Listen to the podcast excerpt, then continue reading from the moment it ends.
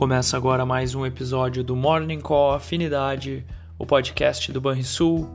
Olá, muito bom dia a todos. Eu sou Daniel Boss, da Gerência de Assuntos Econômicos e de Investimentos, e esses são alguns dos destaques do dia. Bolsas mundiais operam majoritariamente em baixa, à medida que a crise na Ucrânia se agrava, levando a um aumento nos preços do petróleo, que alcançou o patamar mais alto em mais de uma década nas negociações de hoje no tipo Brent, referência para a Petrobras, chegando assim a 111 dólares o barril. Esse avanço ocorre quando a OPEP e seus aliados produtores de petróleo, que inclui a Rússia, se preparam para a reunião que irá discutir a produção de abril.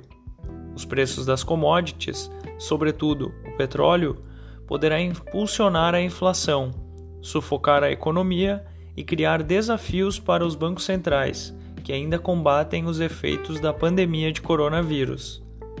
As ações asiáticas fecharam em queda na sessão desta quarta-feira, enquanto os índices norte-americanos registram queda neste momento.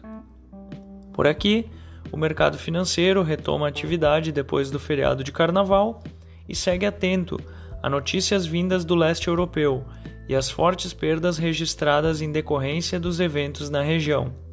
A decisão da União Europeia de tirar os bancos russos estratégicos do SWIFT é, é seguida de novas sanções anunciadas a todo momento pelo governo e empresas aliadas da OTAN. A Rússia está isolada, enquanto Putin acentua os ataques contra Kiev e ameaça o Ocidente.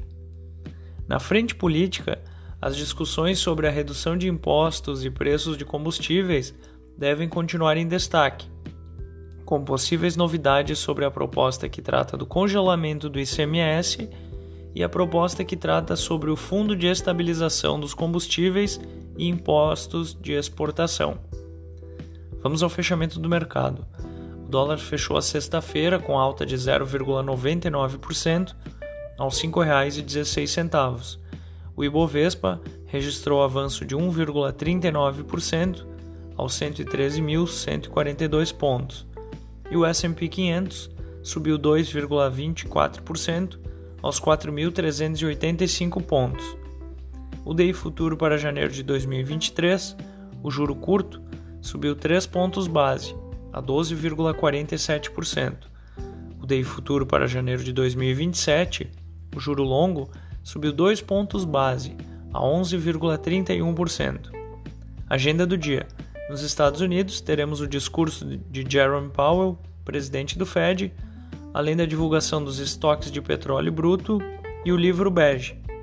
Na China, será divulgado o PMI composto e no Brasil, teremos o relatório Boletim Focus e o fluxo cambial.